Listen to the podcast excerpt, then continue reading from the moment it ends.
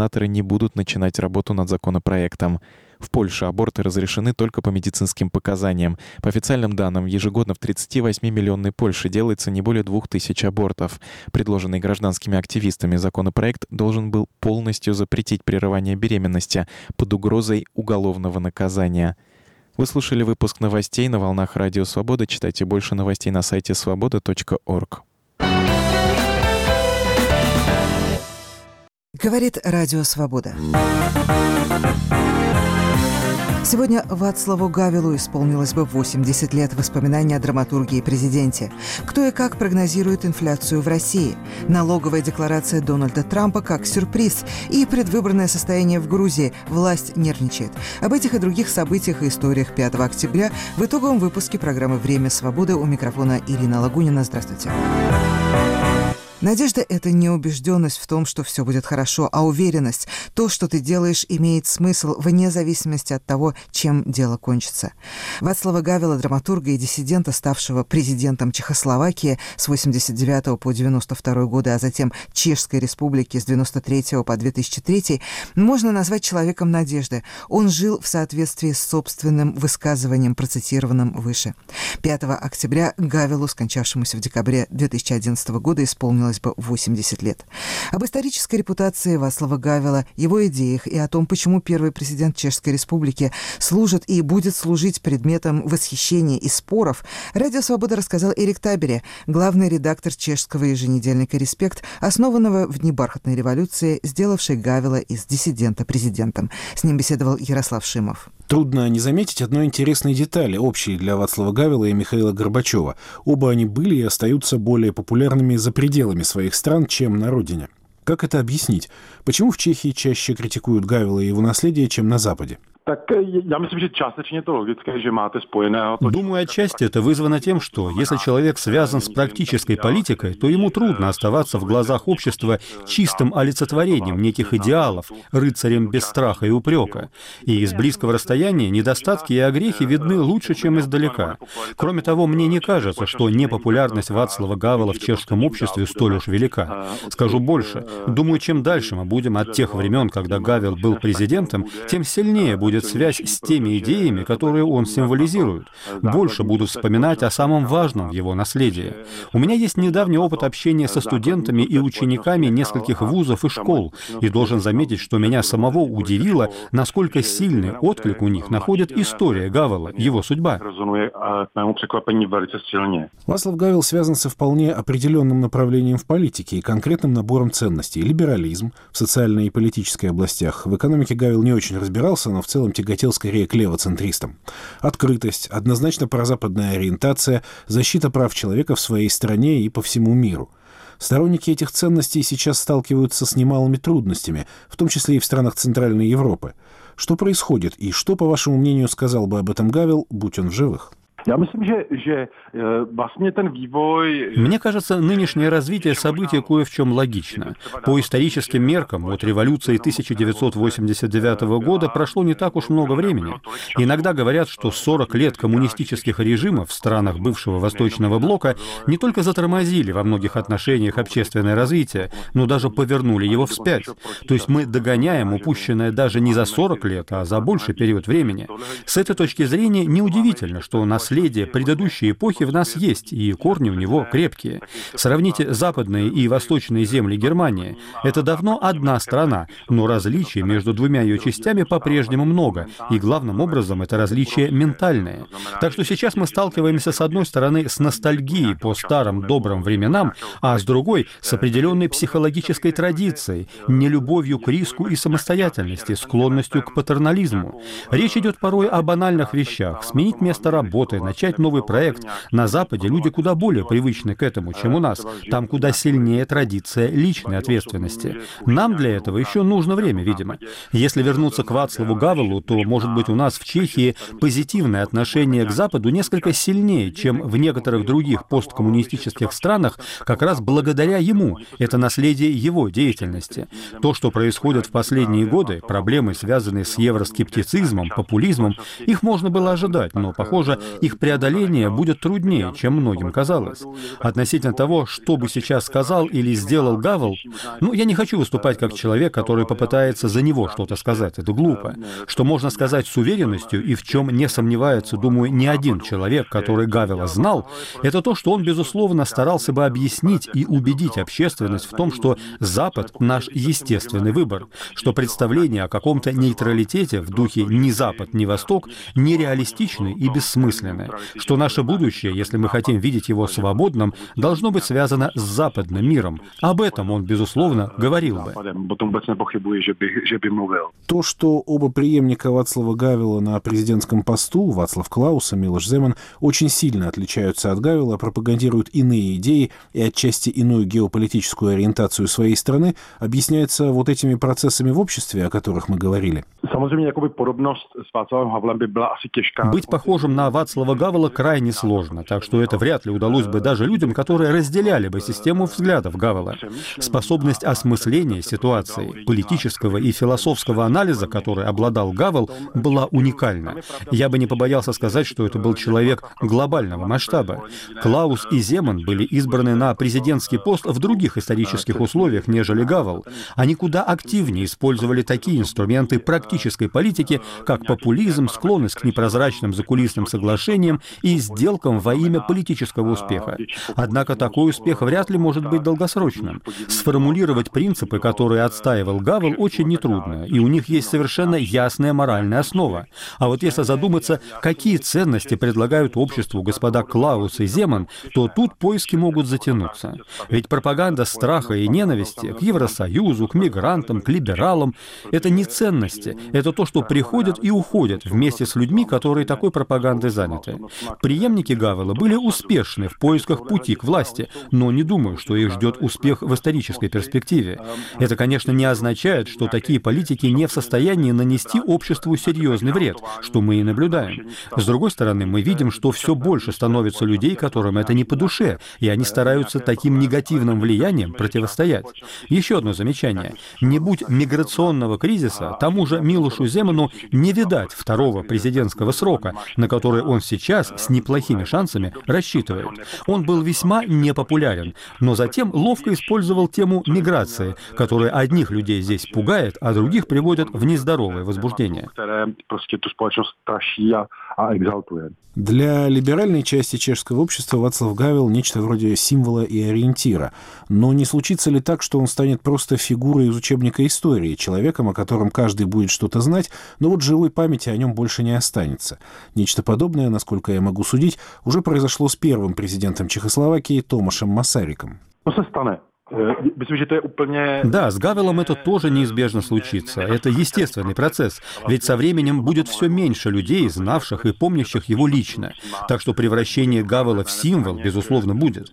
Для одних он символ однозначно светлый, для других — олицетворение негативных сторон того, что происходило после 1989 года. Тем не менее, пока живы идеи, живы и их носители. По-моему, это лучшее, что может случиться с политиком. Вы упомянули Масарика. Так вот, с ним именно это и произошло. Тоже ждет и Гавела. Конечно, исчезнут какие-то детали. Вместе с людьми, которые лично знали и наблюдали этого человека, в их числе был и я, мы видели пятна на солнце, ошибки и слабости, которых не был лишен Вацлав Гавел в его бытность главой государства. Мне кажется очень важным, особенно для посткоммунистических государств, иметь свои символы, идеи, представления о том, куда мы идем. В этом отношении мы, чехи, счастливый народ, потому что у нас был Гавел, и нам есть на что ориентироваться. В этом плане нам, возможно, повезло больше, чем большинству наших соседей. В начале нашего разговора вы сказали любопытную вещь, что, по вашим наблюдениям, Гавелом интересуются и молодые люди. Чем именно? Что он им может дать? Ведь молодежь в Центральной Европе не слишком политически активна, да и времена сейчас совсем другие každý příběh, každé vyprávění potřebuje nějakou zkratku. Каждая история, каждый сюжет действует сильнее в кратком, концентрированном виде. В этом плане история Вацлава Гавела очень хороша. Известный драматург, благополучный человек, решает противостоять несправедливости тоталитарного режима, отказывается от предложенной ему возможности иммиграции, попадает в тюрьму за диссидентские выступления. При этом он остается интеллектуалом, человеком, умеющим великолепно формулировать свои идеи. Гавел афористичен. Даже если вы не читали его крупных произведений, эссе, то наверняка слышали какие-то наиболее важные его высказывания, которые, говоря сегодняшним языком, вписались бы в формат твита. Это как раз вещи, которые близки молодому поколению. Мне кажется, Гавел для них более живой, не окостеневший человек, в отличие от других фигур из учебников. Еще и благодаря тому, что Вацлав Гавел обладал отличным чувством юмора, что молодежи тоже близко, и в ее системе координат связано со свободой. Думаю, такое восприятие Гавела может сохраняться еще довольно долго. Можете себе представить, как будет отмечаться столетний юбилей Вацлава Гавела? Или поставлю вопрос чуть иначе. Как бы вы хотели, чтобы он отмечался через 20 лет? No já bych si hlavně přál, aby to byla... В первую очередь, я бы хотел, чтобы сохранялось то, за что Гавел боролся. Возможность свободной дискуссии, в том числе и о самом Гавеле, вне зависимости от того, видит ли в нем или в его деятельности кто-то вдохновляющий пример или, наоборот, проблему. Я больше всего боюсь, что пространство свободы, свободного обсуждения того, как обстоят дела в обществе и куда оно хочет идти, будет сокращаться. Мы часто заблуждаемся, думаю, что тоталитаризм начинается начинается и заканчивается с появлением или исчезновением танков на улице с символами насилия. Но на самом деле диктатура может начинаться с того, что мы сами добровольно ее выберем, в своих головах. Больше всего я бы опасался этой самоизоляции перед миром, закрытия границ, настоящих государственных или ментальных, возникающих в головах. С главным редактором чешского еженедельника «Респект» Эриком Табере беседовал Ярослав Шимов. Наследие Васлова Гавела посвящен международный фестиваль «Пражские перекрестки», который проходит в эти дни. Помимо чешских театров, ставящих пьесы бывшего президента Чехии, в нем принимают участие театральные труппы из Украины и Белоруссии рассказывает моя коллега Александра Вагнер, которая поговорила с одним из основателей свободного белорусского театра Николаем Халезиным. Тема фестиваля – это политика и искусство. Для белорусского свободного театра это, я, я так понимаю, одна из главных, если не вообще главная тема. Как театром понимается она? Ну, на наш взгляд, э, политического театра как такового в мире не существует. И мы сами не, без, не политический театр. Политический театр, на мой взгляд, появился с э, началом деятельности Бертольда Брехта и им же закончился. Тогда Э, театры декларировали какие-то идеи, и тогда они пытались заразить этими идеями общество. Но сейчас э, театр не может генерировать политические идеи. И даже пристраиваться к политическим идеям чужим он не может. Поэтому, безусловно, политического театра не существует как такового, но для свободного театра нету табуированных зон. То есть если театр живет внутри э, там, актуальности той, которая существует, и в ней существует политика, то политика становится точно так же субъектом нашего анализа, как и экономика, как и альтруизм, как и любая-любая тема, которая нас окружает. Тем не менее, вот э, пьеса, которую выбрал театр для показов э, Праги, это пьеса с политическим подтекстом э, о трех журналистках белорусских Ирине Халип, Наталье Радиной и Анастасии Положенко, которые подверглись э, преследованиям со стороны режима Лукашенко, попали в тюрьму, и э, я так понимаю, что все-таки политика в этой пьесе э, тоже присутствует. Ну да, наверное, да, конечно, она присутствует, как, как, как и всегда в наших, там, во многом в наших спектаклях, но это все-таки история трех девушек, которые оказались в тюрьме. И история их э, сквозь призму э, нахождения в тюрьме, их взгляд на свою жизнь э, вообще на ту жизнь, которую они проживают последние там, 22 года при диктатуре в Беларуси. Да, наверное, можно сказать, что это о политике, но вообще-то это скорее о трех судьбах трех женщин.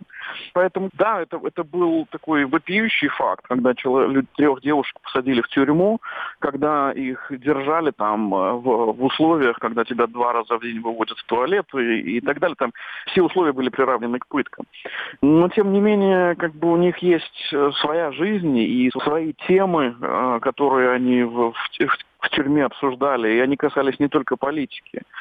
Но, собственно, этим и интересно пребывание в экстремальной ситуации, когда человек думает и о власти, и о том, что происходит в его стране, и о том, что происходит с ним. И в том числе смотрит на себя прошлого и надеется разглядеть себя будущего. Одна из последних э, постановок э, – это пьеса «Burning Doors» «Горящие двери». И это тоже рассказ о трех людях, которые в последнее время подверглись преследованиям. Это Олег Сенцов, э, украинский режиссер, это Петр Павленский, российский художник, и «Судьба Пусирает». Мария Алехина, почему вы выбрали именно постановку, рассказывающую о Белоруссии, и оставили за кадром вот эту самую актуальную пьесу, которая сейчас в театром поставлена? Поставлено? Ну, дело в том, что выбираем, как правило, не мы, выбирают организаторы фестиваля. Когда они выбирали этот спектакль, э, еще э, не было такого э, шумного успеха у Burning Doors, и тогда он еще не был поставлен. Но есть один момент достаточно важный в времени женщин, это история с письмом Гавела. Это, это когда он прислал нам текст обращения к белорусам, которое моя жена прочитала тогда на площади. И у нас дома в Интере кончились чернила, и я переписал его от руки, чтобы Наташа прочитала его на площади. Она прочитала, и Наташа Радина э, сказала, дай мне этот текст, я его опубликую сейчас ночью, наберу, э, когда пойду в редакцию. Она пошла в редакцию, там ее арестовали, арестовали всю редакцию. И эта бумажка с этим текстом Гавела осталась лежать у нее в кармане. И ее не забрали, что самое любопытное. И этот текст Гавела, всю ее отсидку был у нее в камере. Это был такой важный момент для нас, потому что Гавел был попечителем нашего театра вместе с Томом Стоппордом. Мы несколько раз встречались и даже играли спектакли у него в Градичке, в его библиотеке э, в Праге. И нас связывали очень теплые отношения много лет. Поэтому нам показалось, что это важно будет в, в то время, когда исполнялось бы ему 80 лет. А что говорилось вот в этой записке? И еще при каких обстоятельствах был прочтен этот текст? Это были президентские выборы 2010 года, 19 декабря, когда выборы, как всегда, у нас были фальсифицированы, и на площади собралось около 50 тысяч белорусов. Это был такая парад такого очень серьезного подъема национального, но эти митинги, эта демонстрация была жестоко подавлена, и в тюрьме оказалось около двух тысяч человек, в том числе из 10 7 кандидатов в президенты. А, вот тогда же были арестованы три э, девушки-журналистки. А в, в, тексте говорилось, говорили совершенно простые человеческие вещи, что он надеется на то, что, что все изменится, что те, кто вышли на площадь, это люди, которые знают, как это изменить, и что нельзя бояться. Все было очень просто, и как всегда это было у него простые слова, которые помогали понять что-то главное. Басов Гавел надеялся на то, что э, все-таки что-то может измениться. Изменилось ли ваше положение в Беларуси за последнее время? В августе прошлого года президент Беларуси помиловал несколько политзаключенных. Изменилось ли в связи с этим положение Белорусского свободного театра на родине или э, все осталось по-прежнему? Нет, все остается по-прежнему. Единственное, что сейчас стало меньше каких-то облав. Мы как были нелегальными, так и остаемся нелегальными. Мы играем в э, гараже. При этом в мире мы играем на самых престижных мировых сценах. Э, и это такой диссонанс, такая дуальность, которая нам помогает э, понимать, что мир это не только большие э, и красивые сцены. Мы играем по 3-4 спектакля в неделю. Это приблизительно по 60 зрителей могут посмотреть спектакль за один раз. А, зал всегда полный. Зрители берут с собой паспорта, мы их об этом просим, потому что могут прийти сотрудники милиции, и ну, так легче устанавливать личности, так легче избежать э, задержания. Это продолжается уже почти 12 лет. Мы билеты не продаем, потому что если бы мы продавали билеты, нас бы посадили по экономической статье, когда журналисты говорят, скажите, а что вы думаете вот об успехе свободного театра, например, на сцене Шекспировского театра «Глобус»? А Минкульте отвечают, такого театра не существует. Ничего у нас не меняется в этом отношении, меняемся только мы, как бы мы там взрослеем, и это сейчас такое немножко возвращение, даже вот вдруг таких два спектакля с таким острым неким политическим градусом э, пришли. Но у нас есть, допустим, 19 октября премьера спектакля «Завтра я всегда была львом». Это с британскими актерами, и это рассказ о женщине, которая единственная в мире излечилась от э, шизофрении. Поэтому это не только политика, но все-таки вот эти темы, темы наших, э, что называется, наших широт, да, тема вот эта, тема этого узла трех стран Украины, Беларуси и России, мы вот как-то очень громко сейчас начали об этом говорить, потому что мы поняли, что э, нет проблемы э, России, нет проблемы Украины, есть проблема вот этого геополитического узла трех стран. И они очень сильно связаны между собой, и либо три страны из этого выйдут, либо не выйдет никто из этого замкнутого круга. Помимо свободного белорусского театра, в фестивале «Пражские перекрестки» принимают участие и украинские труппы. Один из спектаклей основан на реальных историях из жизни переселенцев, покинувших Донбасс после появления сепаратистских республик и начала военных действий.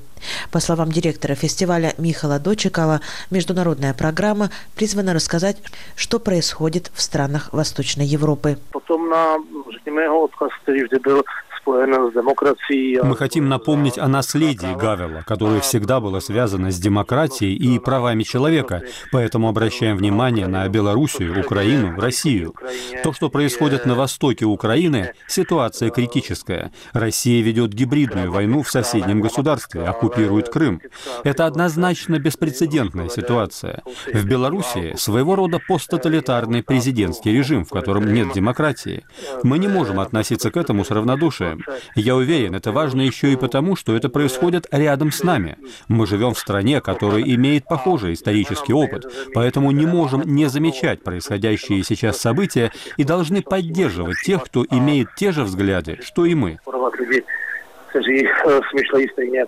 Неформальный девиз фестиваля «Пражские перекрестки» To Havel with Love с любовью для Гавела напоминает о 80-летии со дня рождения бывшего президента Чехии и о его идеях, которые помогли Чехии, в прошлом отрезанной границами от других стран, стать частью нынешнего единого европейского пространства. Александра Вагнер для Радио Свобода, Прага. Вы слушаете программу «Время свободы» итоговый выпуск за 5 октября. Рост цен в России упал к докризисным уровням, однако уже обещает вернуться. Министерство финансов, готовя проект госбюджета на 2017-2019 годы, закладывает в него показатель инфляции в 4% в каждый из трех ближайших лет. Это ровно тот уровень годового роста цен в России, который Центральный банк считает для себя целевым, надеясь, что он будет достигнут уже в 2017 году. Однако в своих прогнозах Банк России указывает на риски того, что инфляция, даже если она замедлится в ближайшие месяцы еще больше, чем на сегодняшний день, затем может вырасти и застрять на уровнях заметно превышающих 4% в год. Повод для таких опасений мой коллега Сергей Сининский и обсуждает с экспертом в Москве. В августе годовой рост цен в России замедлился до 6,9%, а в сентябре, как сообщил во вторник Росстат, уже до 6,4%. В последний раз такие уровни отмечались в начале 2014 года, когда нынешний экономический кризис в стране только формировался. Если предположить, что цены на нефть до конца года сильно не упадут, а значит и курс рубля, до какого уровня, по вашим прогнозам, может замедлиться годовая инфляция к концу декабря? Мы говорим с ведущим экспертом исследовательского института Центр развития Высшей школы экономики в Москве Николаем Кондрашовым, специализирующимся в частности на проблематике потребительской инфляции. И что, кроме падения цен на нефть, случись такое вновь, могло бы этому всерьез помешать, если таковые факторы имеются? Николай Кондрашов. По нашим оценкам, годовая инфляция к концу года опустится примерно до 5,5% может быть даже чуть ниже. И это снижение, оно во многом обусловлено эффектом базы. В принципе, инфляция в России в последние месяцы уже стала очень низкой, если говорить про месяц к предыдущему месяцу.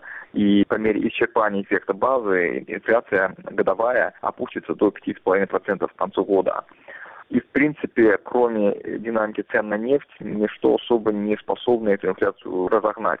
То есть, скорее всего, нет таких факторов, которые привели бы к тому, чтобы инфляция в декабре была выше 6%. Скорее всего, она будет все-таки ниже 6%. Министерство финансов закладывает в проект трехлетнего госбюджета 4% инфляцию.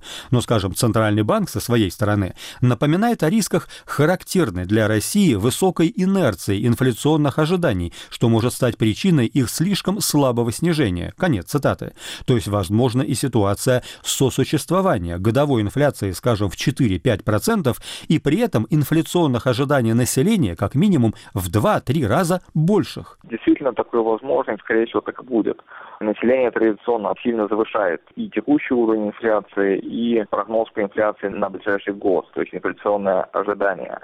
Поэтому даже если инфляция опустится до 4%, что вполне вероятно и даже скорее всего и произойдет, мы все надеемся, то инфляционные ожидания по-прежнему будут оставаться существенно выше этого уровня. Просто из-за того, что население немножко неадекватно оценивает динамику цен. Например, население обращает больше внимания на динамику цен на те товары, которые дорожают сильнее. Оно удивляется, охает и ахает, и, соответственно, ему кажется, что цены в целом на все товары растут существенно быстрее а цены на те товары, которые снижаются или не растут, допустим, услуги связи, но никто особо не обращает внимания, и как часть инфляции это население не считает, забывает считать. Интересно, что среди инфляционных рисков Банк России отмечает и риск быстрой смены модели поведения населения со сберегательной на потребительскую, что может усилить инфляционное давление. Конец цитаты.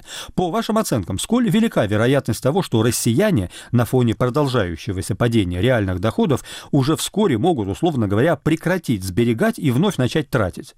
Ведь, по идее, после двух лет постоянного падения доходов населения понадобится как минимум столько же лет их неуклонного роста, причем заметного, чтобы можно было говорить о смене модели потребительского поведения. Когда ЦБ говорит о модели поведения населения, речь идет именно о склонности к сбережению или к потреблению.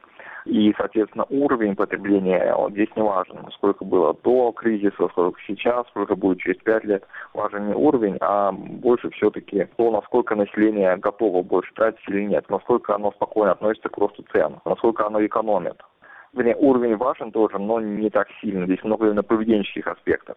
Соответственно, если будет увеличиваться склонность населения к потреблению, то даже при стабильном уровне заработных плат в реальном выражении, который очень вероятно в ближайшие годы, может быть, небольшой минимальный рост зарплат на ближайшие 2-3 года, то потребление при этом будет увеличиваться, потому что сама склонность к потреблению будет увеличиваться. Другой вопрос заключается в том, что, на наш взгляд, склонность к сбережению сейчас в целом в норме. То есть мы не сказали бы, что сейчас население слишком много сберегает и мало тратится. Это было во время острой фазы кризиса, но сейчас этого уже нет, поэтому в целом норма сбережения у населения находится вблизи нормальных значений действительно улучшение динамики потребления возможно, и то инфляционное давление, которое сейчас есть, оно может усилиться из-за этого. Как в целом вам представляется на сегодня общая динамика потребительского спроса в России, а это, напомним, более 50% общего объема российской экономики, на ближайшие 2-3 года? Видятся ли вам некие варианты, кроме лишь очень постепенного его восстановления? На ближайшие 2-3 года мы ожидаем действительно плавное восстановление розничного товарооборота, примерно темпом полтора, максимум 2% в год. Связано это прежде всего с тем, что не будут сильно расти реальные зарплаты населения. Но кроме этого, скорее всего, будут происходить сокращения в бюджетном секторе, потому что в бюджете совсем не хватает денег на повышение зарплат бюджетников, а повышать зарплаты им должны скажем так, фонд оплаты труда будет демонстрировать худшую динамику, чем средняя зарплата. То есть вероятно, что безработица будет расти за счет освобождения людей в бюджетном секторе. Поэтому у потребительского спроса, в общем-то, достаточно мало шансов на что-то, кроме плавного восстановления, то есть там темпа до 2% в год в реальном выражении. При этом, если цены на нефть будут опускаться, то там будут еще худшая динамика, поскольку будет всплеск инфляции. Гораздо меньше, чем было в 2014-2015 годах, но тем не менее.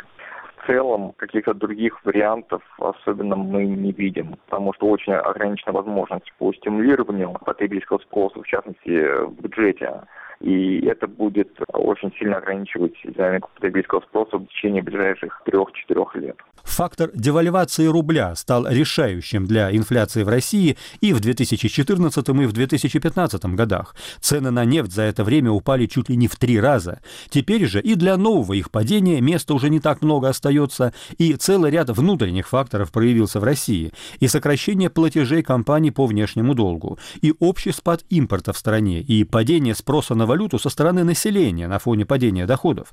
Получается, даже в случае нового падения цен на нефть фактор очередной же девальвации рубля может уже и не оказаться столь же решающим для роста внутренних цен, как недавно, хотя и по-прежнему крайне важным. С одной стороны, да, с другой стороны, нет.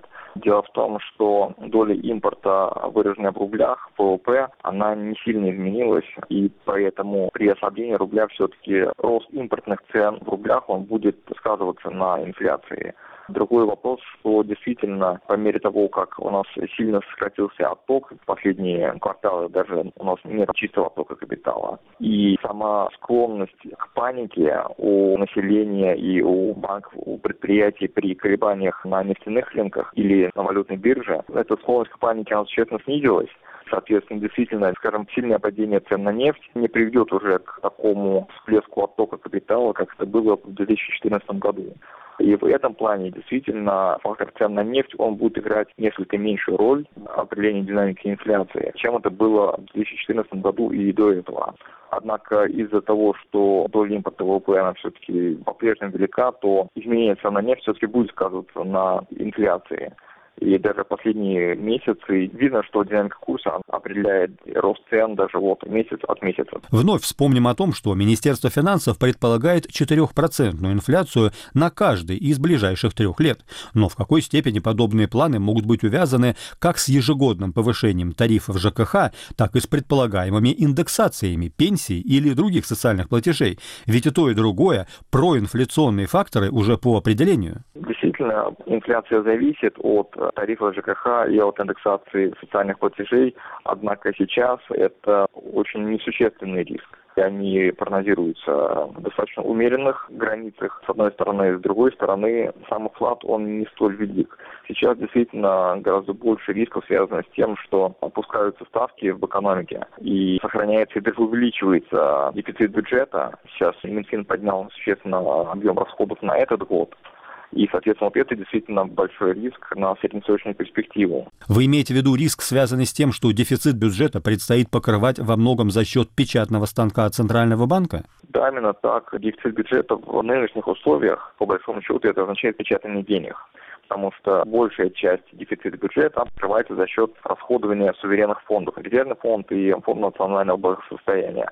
А это технически эмиссия. Конечно, часть бюджета финансируется за счет наращивания внутреннего долга или там приватизации, но большая часть именно за счет расходования суверенных фондов, которые с точки зрения экономической сути являются именно эмиссией просто ограниченный по объемам, размером самих этих фондов. Но это, тем не менее, эмиссия. И она как раз таки приводит к тому снижению ставок, которое мы наблюдаем в последний год. Если исходить из прогнозов, что нынешнее замедление инфляции в России продолжится и в ближайшие месяцы, то в какой из трех основных групп – продовольствие, непродовольственные товары, а также услуги – она будет снижаться медленнее всего? Дело в том, что уже сейчас динамика цен по этим трем группам неоднородна. И уже сейчас хорошо видно, что в непродовольственных товарах инфляция снижается очень медленно. Если в продовольствии она снизилась за последние даже несколько месяцев очень существенно, примерно вдвое, где-то до 3-4% годовых, то в непродовольственных товарах она держится на уровне выше 5,5% годовых уже 3-4 месяца. И этот уровень практически не меняется. А вот в услугах, допустим, если говорить про услуги кроме ЖКХ, кроме некоторых государственных услуг, там динамика инфляции вообще очень низкая уже. Она составляет примерно 1, 2, 3% годовых, что, кстати, отчасти связано с удешевлением услуг зарубежного туризма. А вот самая как раз-таки устойчивая инфляция, неповоротливая в непроизводственных товарах, а с чем это связано? Отчасти связано с тем, что из-за слабого спроса медленно распадаются запасы, а с другой стороны с тем, что как раз именно непроизводственные товары лучше всего отражают то, что происходит с инфляционными процессами потому что это самая такая индикативная группа, и видно, что инфляция снижается не так медленно, как хотелось бы.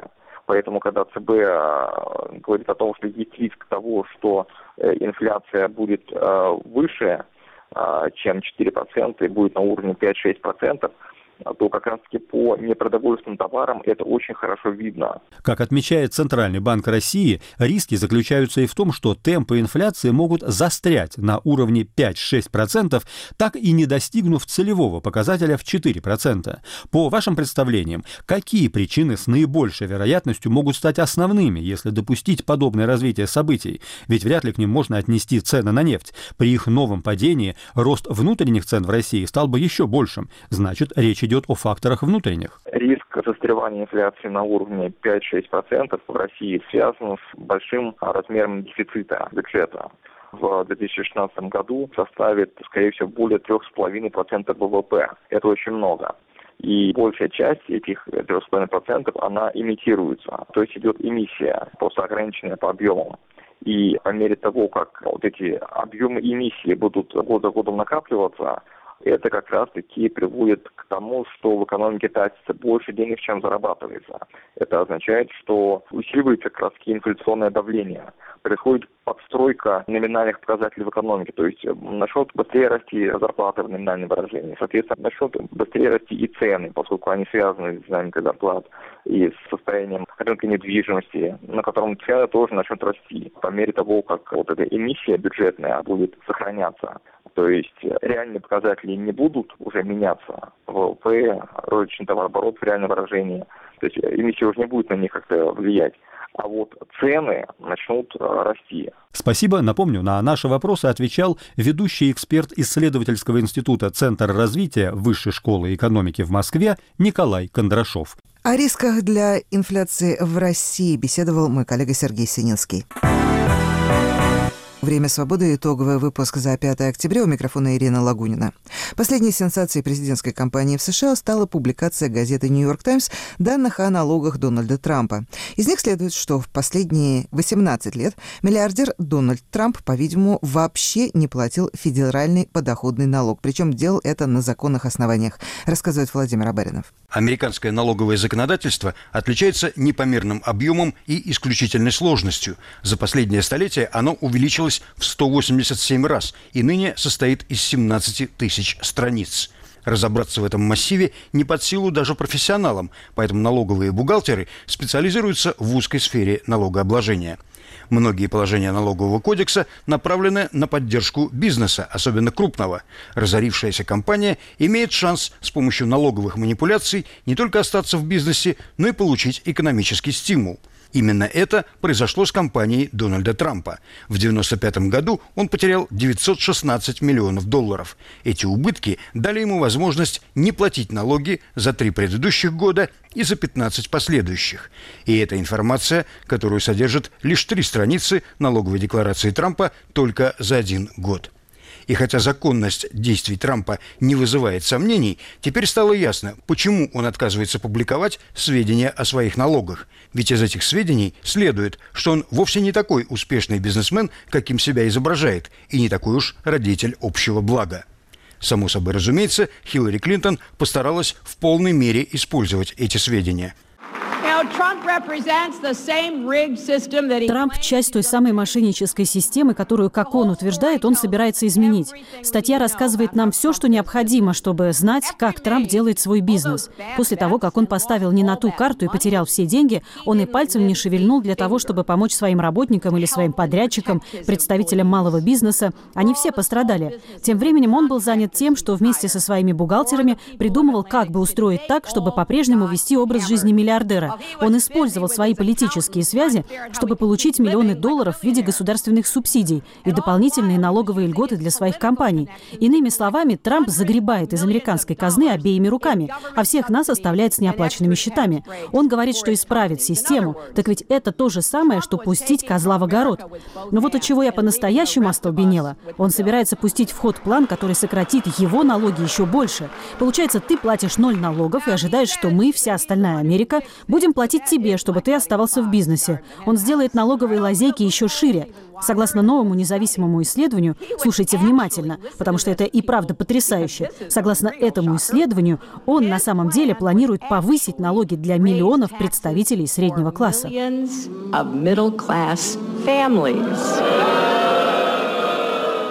Дональд Трамп применил парадоксальную защиту – Он использовал разоблачение «Нью-Йорк Таймс» как доказательство несправедливости налоговых законов.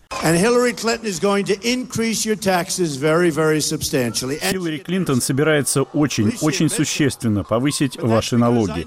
Она признает это, по крайней мере, она это признает. Центральной темой своего сегодняшнего выступления я хочу сделать наш неэффективный налоговый кодекс. Этот вопрос беспокоит всех американцев. Наряду с безопасностью наших границ, возрождением наших вооруженных сил, защитой страны от терроризма, пересмотром торговых соглашений и возвращением стране рабочих мест, необходимость исправить налоговый кодекс — одна из главных причин, почему я избираюсь в президенты. С самого начала моей президентской кампании я говорил, что у нас смехотворная, сложная и несправедливая налоговая система. Это несправедливая система и слишком сложная, настолько сложная, что немногие в состоянии понять ее. К счастью, я ее понимаю. Fortunately, I understand it. По логике Трампа, именно его налоговые ухищрения говорят о его предпринимательских талантах. А кроме того, он не платит налогов, потому что правительство распоряжается ими плохо. Я понимаю налоговые законы почти что лучше всех, и именно поэтому я действительно способен их исправить. Я обязуюсь сделать это, по-честному. Мы хотим получить деньги в общую копилку и с умом потратить их, потому что наши налоговые доллары тратятся нечестно и неумно. Помните это. Как предприниматель в сфере недвижимости я легально использовал налоговое законодательство с выгодой для себя и своей компании. Я блестяще использовал эти законы. Я уже не раз говорил, что у меня есть обязательство перед моими доверителями не платить налогов сверх того, что требует закон. Можно сказать по-другому, платить так мало, как только позволяет закон. И я должен вам сказать, я терпеть не могу смотреть, на что тратят наши налоговые доллары. В отличие от гиганта бизнеса Трампа, Хиллари Клинтон, по его словам, зарабатывает деньги преступным путем, и место ей не в Белом доме, а в тюремной камере. Hillary Clinton has never created Хиллари Клинтон за всю свою жизнь не создала ни единого рабочего места, не добавила ни единого доллара в американскую экономику. Хиллари Клинтон не заработала ни единого честного доллара за всю свою жизнь. Все, что она делает, это забирает у вас, у вашей страны и торгует своим служебным положением в интересах доноров, лоббистов и иностранных заинтересованных лиц за астрономические суммы, которых вы никогда не видали прежде. Это коррупция громадных масштабов. В то время как я делаю деньги как исключительно успешный бизнесмен, соблюдающий все законы, Хиллари Клинтон делает свои деньги как коррумпированный чиновник, нарушающий закон и выставляющий на продажу свою должность. И она теперь избирается в президенты. Бывший мэр Нью-Йорка и активный сторонник Трампа Руди Джулиани не только не считает нужным защищать Трампа, но и расточает комплименты его налоговой смекалки – Отрывок из программы NBC News «Встреча с прессой». Он гений. Он воспользовался возможностью спасти свое дело. Он сделал то, чем мы в Америке восхищаемся. Он вернулся в бизнес. Его книга «Искусство сделки» как раз об этом. То же самое сделал Стив Джобс. То же самое сделал Уинстон Черчилль. Черчилля дважды выбрасывали из политики, и он дважды возвращался. Великие люди терпят великие провалы, а потом они превращают свои провалы в великие победы. Я предпочитаю, чтобы этой страной руководил такой гений, как Трамп, чем кто-то подобный Хиллари Клинтон. Она, похоже, даст работу работу только ФБР. Юридическую сторону дела осветил в ток-шоу ABC News профессор-правовед университета имени Джорджа Вашингтона Джонатан Тарли. В том, что я видел, нет ничего противозаконного. В этой отрасли, в сфере недвижимости, долгами управляют так же, как прибылью. Хотите верьте, хотите нет, из долгов можно сделать столько же денег, сколько из прибыли. Существует понятие «чистый операционный убыток», который вы можете объявить инвестициями и использовать для защиты от налогообложения. Компании делают это сплошь и рядом. Крупные компании платят совсем немного налогов. И это очень хороший довод в пользу ликвидации этих лазеек. Но это общепринятая практика. Цель этого положения в законе состоит в том, что государство предпочитает потерять налогоплательщика, чем потерять бизнес. Закон дает возможность вернуться в бизнес.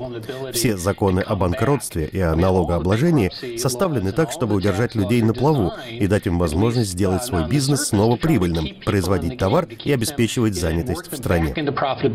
Однако у этого сюжета есть и моральный аспект. О нем напомнила в интервью телекомпании MSNBC бывший губернатор Мичигана, а ныне политический комментатор Дженнифер Гренхолм. Дональд Трамп постоянно твердит о том, что половина Америки не платит налогов, а у страны, между тем, огромный бюджетный дефицит. Не каждый американец ищет малейшие лазейки в каждом параграфе закона. Но вот вопрос для рядового гражданина. Кто платит агентам секретной службы, которые охраняют Дональда Трампа? Кто платит аэропортам, которые принимают и обслуживают его самолет? Кто оплачивает состояние улиц, по которым он ездит? Кто платит полицейским, которые охраняют Трамп Тауэр? Кто платит за все это? Он не платит, платим мы. Это вопрос справедливости. Ну а бывший менеджер избирательного штаба Трампа Кори Левандовский в дискуссии на CNN сделал упор на незаконности действий Нью-Йорк Таймс. Во-первых, это тяжкое преступление – публиковать сведения о чьих-либо налогах без согласия налогоплательщика. Нью-Йорк Таймс, к тому же, опубликовала документы без всякой проверки их подлинности. Это уголовное преступление. Никаких интересов национальной безопасности в налогах Дональда Трампа нет. И Нью-Йорк Таймс должна ответить. Я, откровенно говоря, надеюсь, что Трамп подаст на них в суд за это. Высокий накал дискуссии о налогах Трампа показал, что для американцев один из самых больных вопросов – огромная диспропорция в распределении национального богатства. Согласно экономической статистике, за последние полвека благосостояние американцев неуклонно росло. Однако, если для среднего класса оно увеличилось вдвое, то для богатых людей, составляющих 10% населения, в четверо, а для самых богатых, то есть 1% населения, в шестеро. О налоговой декларации Дональда Трампа как сенсации президентской кампании в США рассказывал Владимир Абаринов. Вы слушаете программу «Время свободы» итоговый выпуск за 5 октября. В Тбилиси вечером 4 октября был взорван автомобиль депутата национального парламента от крупнейшей оппозиционной партии Грузии «Единое национальное движение» Гиви Таргамадзе. В результате взрыва были ранены пять случайных прохожих. Сам Таргамадзе и его водитель, находившийся в машине, не пострадали. Инцидент произошел за три дня до проведения в стране парламентских выборов, для участия в которых зарегистрировались 19 политических партий и 6 избирательных блоков. Однако лишь две политические силы Грузии сегодня могут рассчитывать на победу. Что происходит в этой стране на последнем этапе предвыборной кампании?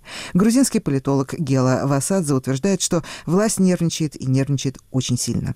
С политологом беседовал наш корреспондент Артур Асафьев. Скажите, можно ли нынешние парламентские выборы назвать знаковыми для Грузии? Для меня эти выборы, скажем так, сказать, что они знаковые, мне очень сложно. То есть это очередные выборы, которые проходят, в общем-то, в условиях случившейся демократии. В 2012 году у нас случилась демократия, давайте скажем так. Демократические институты в Грузии не развиты. И это зависит не только от государства и от властей, это зависит и от ментальности народа, на какой степени развития находится гражданское общество. Несмотря на то, что у нас достаточно серьезно развито гражданское общество по сравнению с постсоветскими странами, и большое количество неправительственных организаций, большое количество международных организаций здесь и так далее, то, ну, конечно, для, о полноценной демократии говорить в 2012 году не приходилось, как не приходится говорить и в 2016 году, к сожалению. Именно поэтому я считаю, что, конечно, огромный шаг вперед в плане демократического развития, я имею в виду, сделала Грузия в 2012 году, когда состоялась фактически первая мирная смена власти. И я надеюсь на то, что такой же шаг будет сделан э, на этих выборах в смысле того, что выборы пройдут, конечно, не пройдут с нарушениями, понятно это, но выборы пройдут без вопиющих нарушений. Вы понимаете, в чем дело? Нарушение нарушением рознь. Да. Надеяться на то, что команда грузинской мечты не использует административный ресурс, не приходится. Конечно, используют и используют на полную катушку, это мы знаем. Но есть основания полагать, что все-таки власти поймут, что насилие оно, скажем так, имеет обратный эффект в современном грузинском обществе. И любые акты насилия, они фактически повредят прежде всего самой власти. Поэтому я надеюсь, что без вот таких эксцессов пройдут выборы. Говоря о знаковости выборов, я имел в виду, останется ли у власти партия «Грузинская мечта» или же победу одержит партия бывшего президента Михаила Саакашвили? В общем-то, в демократической стране этот вопрос при демократическом устройстве этот вопрос не столь принципиален, потому что если, допустим, власть не сменится сейчас, но пройдет все в рамках закона, то тогда будет всегда шанс на смену власти на следующие выборы. Естественно, с точки зрения развития страны, мечта показала достаточно серьезный непрофессионализм, страна, развитие страны было поставлено фактически на паузу. Это чисто цифры. Это цифры экономического роста, цифры инфраструктурных проектов и так далее и тому подобное. При националах развитие страны экономики шло гораздо большими темпами. Но мы же понимаем с вами, что развитие оно не линейно. Поэтому приходят силы, которые в определенной степени несут стабилизационную функцию. Приходят силы, которые ведут страну вперед. Очень важно, чтобы не было отката, к счастью, и это все, в общем-то, признают, а особых откатов нет. Конечно, институты, которые были созданы при националах, они не развиваются сейчас, но они работают. Конечно, националы сейчас говорят о том, что мы придем, учитывая все наши ошибки предыдущие, и э, дадим стране импульс к развитию, новый импульс к развитию.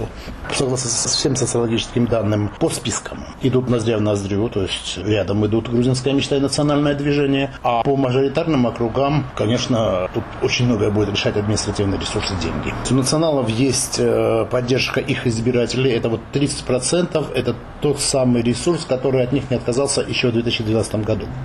А у мечты такого ресурса нет. То есть своего избирателя у мечты нет, но у мечты есть административный ресурс, то есть все, все чиновники и так далее и тому подобное, которые, в принципе, непосредственно зависят от того, будет у власти мечта или нет. Финансовые ресурсы грузинской мечты и всех остальных, они несопоставимы. Какие яркие фигуры есть в обоих лагерях? На кого ориентируется персонально грузинский избиратель? Несомненно, у националов это Сандра Роловс, потому что, во-первых, э, приход в политику Сандры – это, я считаю, очень важное явление в нашей действительности, потому что она может принести в э, политику вот эту э, европейскую рафинированность, и вместе с тем она всегда опирается на традиции. Очень хороший баланс в ней. То есть не случайно она баллотируется в регионе Самогрелом играли, где ее очень любят, не только в силу того, что она там знает несколько фраз на беглерском языке. Нет, бога ради. Тут э, весь вопрос в том, что, во-первых, э, к Сандре не пристала никакая грязь за вот 9 лет правления Саакашвили, когда Саакашвили был практически полноправным хозяином страны. Наоборот, она в классической европейской манере занималась благотворительностью. У нее и сейчас продолжаются эти программы, в основном связанные с женскими заболеваниями. Нет, ну у националов есть лидеры старого поколения. Гига Букерия, Давид Бакрадзе, у националов э, огромное количество, огромное количество медийных лиц. Э, Елена Хуштария политолог. И она была замминистра иностранных дел. Такая медийная личность. Сергей Кабанадзе, еще один замминистра иностранных дел. То есть Георгий Тугуши, бывший омбудсмен. Э, Самира Исмайлова, очень интересная девочка. Она создала в свое время организацию студентов-азербайджанцев в Грузии и через нее прошли тысячи студентов азербайджанцев. Кого противопоставляет им грузинская мечта? А что касается мечты, то, несомненно, у них звезда – это нынешний премьер-министр Хвиликашвили, который на фоне предыдущего премьер-министра Ираклия Гарибашвили выглядит очень уравновешенным, очень серьезным профессионалом. Э, в команду я имею в виду предвыборный список мечты. Там очень много новых лиц и по-настоящему новых лиц, то есть тех, которых никогда не было в политике. Леван Кобелашвили – это звезда мирового футбола, это президент Федерации футбола Грузии. Как влияет на повестку нынешних выборов фактор оккупированных территорий Абхазии и Южной Осетии? Кто, по-вашему, наиболее эффективно использует этот фактор в агитации или предлагает какие-то убедительные пути решения этой проблемы? Фактор оккупированных территорий является определяющим для внешнеполитического курса Грузии. В какой-то период во время правления мечты фактор оккупированных территорий ушел на четвертое или пятое место в том, что беспокоит население. Так вот, на третьем месте вопрос об оккупированных территориях. И оккупированные территории – это, конечно, очень важный вопрос, который просто не, не э, мешает любому развитию отношений с Россией. Как только речь идет о развитии отношений с Россией, сразу же встает вопрос об оккупированных территориях. Вы понимаете, все используют, но каждый использует по-разному, кроме мечты, кстати. Мечта говорит, мы ничего сделать не можем, извините.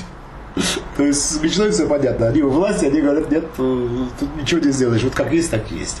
Надо, э, надо ждать, да? Да, националы обвиняют Мечту в том, что их политика недостаточно напориста, что они недостаточно активны на международной арене. И в силу этого мы потеряли тот капитал, который накопили на международной арене по противодействию оккупации, который был при националах. И это логичное обвинение. То же самое сейчас делают свободные демократы и даже республиканцы. А что касается других сил, это Альянс патриотов, это Тина а у них другая формула. У них формула такая, ну что вы не видите, что ничего не получается. Нужно дружить с Кремлем, нужно дружить с Путиным, и тогда Путин отдаст нам территории. Конечно, это тоже бред полный. Скажите, как вы считаете, вмешивается ли Россия в процесс выборов и какое реальное влияние может оказать это вмешательство? Вмешивается, естественно, и не отрицает этого, потому что даже в заявлениях официальных лиц было, что выборы нам не безразличны, и мы, конечно, будем активно, скажем так, за ними следить. И участвовать не было сказано и так далее. Дело вот в чем. Естественно, это вмешательство несравнимо с тем вмешательством, которое было в 2012 году. В 2012 году машина работала на полную мощность. Сейчас это не настолько очевидно. Для э, Кремля крайне важно, чтобы в парламенте Грузии обязательно была сила, которая могла бы противостоять вот западному курсу Грузии. И периодически говорить о том, как хорошо быть в Евразийском Союзе и как нас никогда не примут ни в НАТО, ни в Евросоюз, поэтому все это зря. Так вот, долго упорно подбирал себе эту силу на двух предыдущих выборах, местных и президентских, угу. ставка была сделана на Нино Бурджанадзе. Результат был э, меньше 10% в оба раза. А сейчас, учитывая рейтинг Нино Бурджанадзе, понятно, что даже если вложить туда большие деньги, она может вообще не пройти в парламент. В силу этого я думаю, что ставка будет сделана на другую какую-нибудь политическую силу.